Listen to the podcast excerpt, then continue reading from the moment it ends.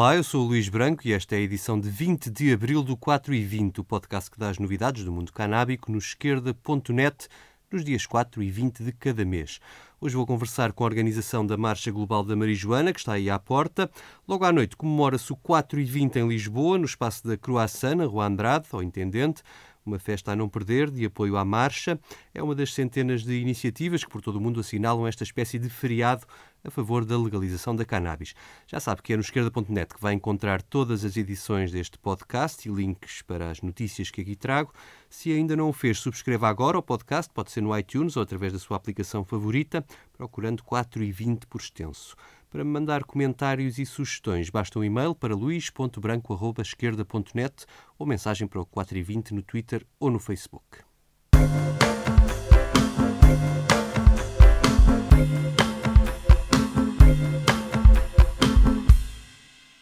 Marcha Global da Marijuana realiza-se este ano a 5 de maio. Tenho aqui comigo o José da Silva e Inês Catarina, organizadores da MGM Lisboa.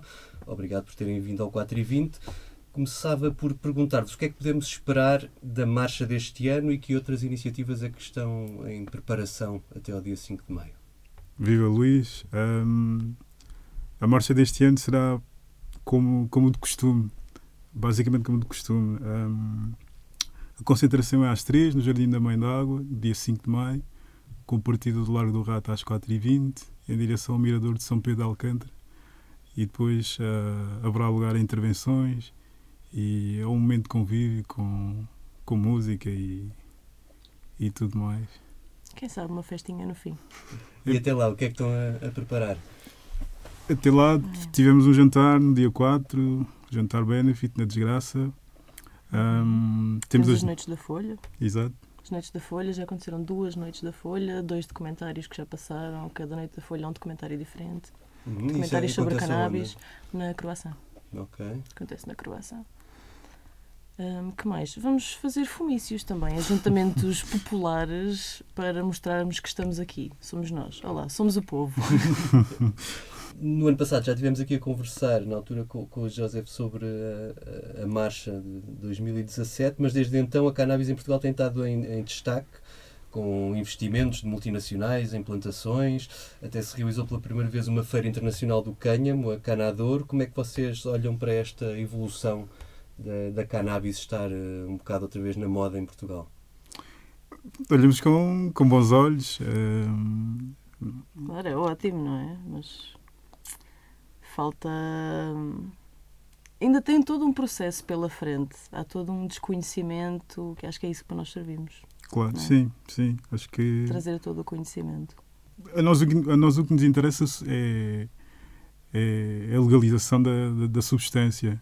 Um, embora, embora a forma como tem, desde o último ano, a forma como tem sido falado e os investimentos que tem havido relativamente a, a essa substância não, não vá de encontro ou não, tenha, não, não, não, não esteja a abrir portas para, para essa possibilidade da legalização. Olhamos com bons olhos, mas acho que falta, falta um debate mais alargado relativamente à substância e e não olhar só apenas os aspectos económicos que, que ela pode que ela pode pode pode, pode beneficiar a, a, até porque agora o, esses investimentos que se falam são todos a propósito da, do uso terapêutico da cannabis, não é? E a marcha deste ano vai, vai acontecer numa altura em que o Parlamento se, se estará a preparar para discutir uma versão final da lei uh, da legalização do uso terapêutico, com autocultivo ou sem autocultivo.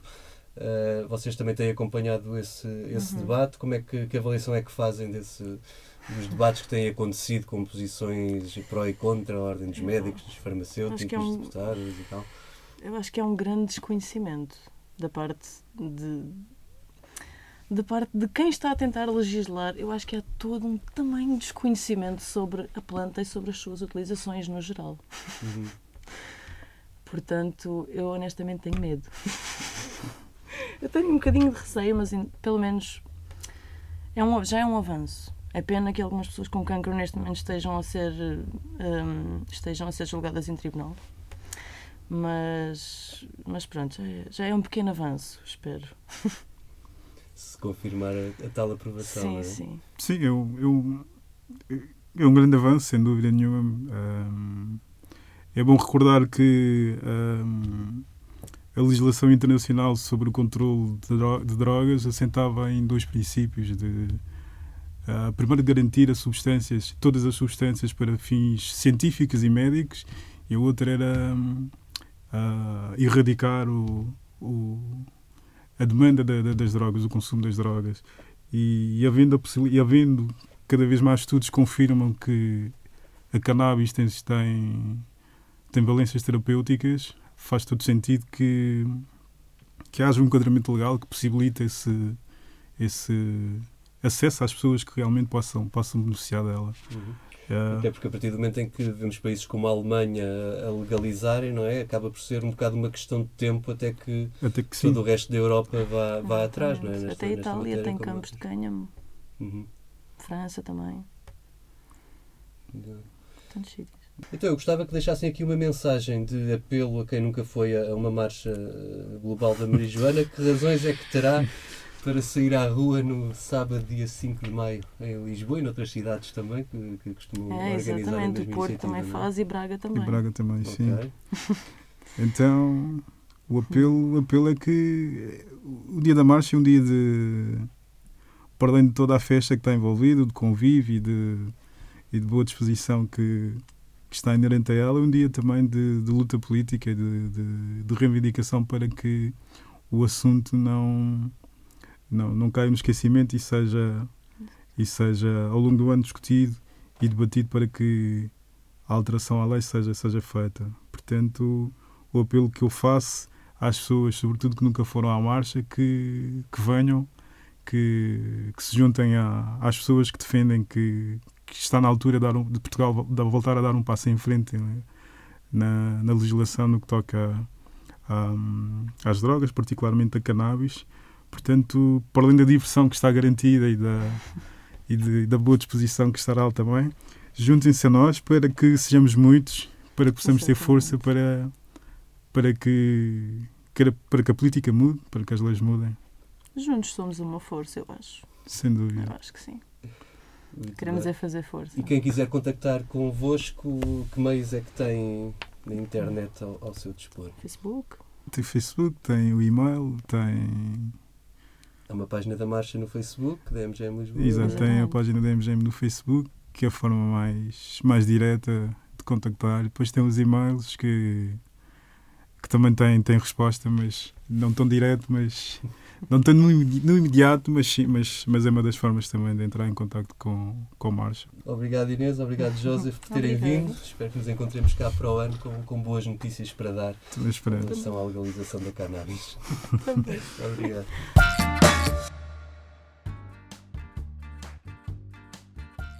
Na atualidade internacional, Donald Trump anda, como sempre, muito ocupado nas suas guerras, da Síria à investigação de que é alvo, mas pelo meio teve tempo de acalmar outra guerra aberta pelo seu ministro da Justiça, Jeff Sessions, que tem ameaçado os Estados que legalizaram a cannabis de impor a lei federal proibicionista. Ora, os representantes eleitos destes Estados, que têm a maioria dos seus eleitores favoráveis à legalização, não gostaram das ameaças de Jeff Sessions e até houve um senador republicano do Colorado, chamado Cory Gardner, que decidiu passar das palavras aos atos. Ele passou a bloquear no Senado todos os nomes apontados para integrarem o Departamento de Justiça, que é como lá chamam o Ministério da Justiça. Esta foi a forma de chamar a atenção de Trump, que na semana passada fez saber que deu garantias ao senador de que os Estados continuarão a ter autonomia para legislar sobre a cannabis. Esta era, aliás, a posição de Trump durante a campanha, semelhante à prática seguida por Obama e oposta à de Jeff Sessions, que mais uma vez vê o presidente desautorizá-lo em público. O senador Cory Gardner diz que o presidente dos Estados Unidos foi mais longe e prometeu apoiar uma solução legislativa que passa a proteger estes direitos dos Estados, em vez de continuarem neste limbo ao sabor de cada administração passa pela Casa Branca. As notícias foram bem recebidas nos 29 estados com a legalização da cannabis, medicinal ou recreativa, mas também na Bolsa, onde as empresas cotadas no ramo da cannabis viram os seus valores subirem bastante logo nesse dia.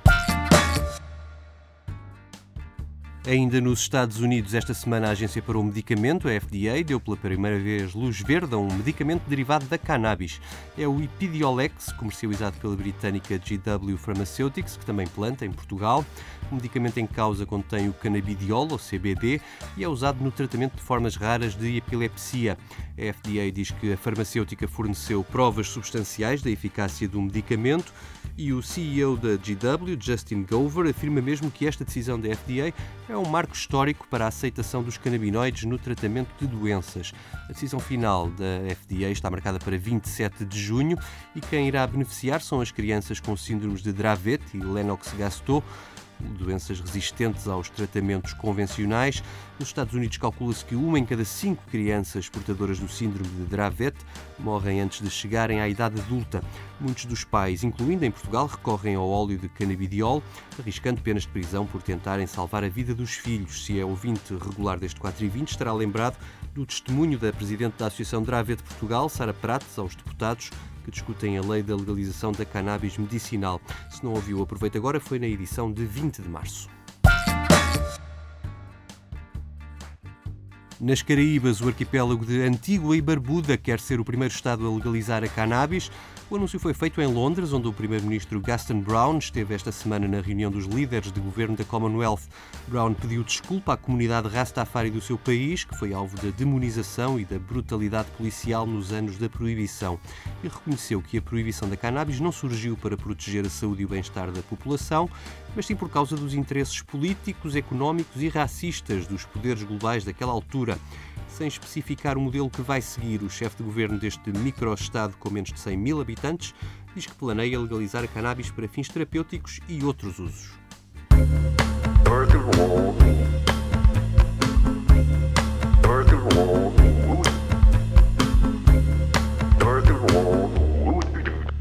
Vamos terminar, como de costume, com um momento musical. Fez agora 45 anos este álbum de Bob Marley, Catch a Fire. Ele ajudou ao reconhecimento internacional desta lenda do reggae, com turnês pelos Estados Unidos e Inglaterra. Fique com Concrete Jungle, o tema de abertura do álbum. E se não se esqueça de partilhar o 4 e 20, eu volto a 4 de maio. Até lá.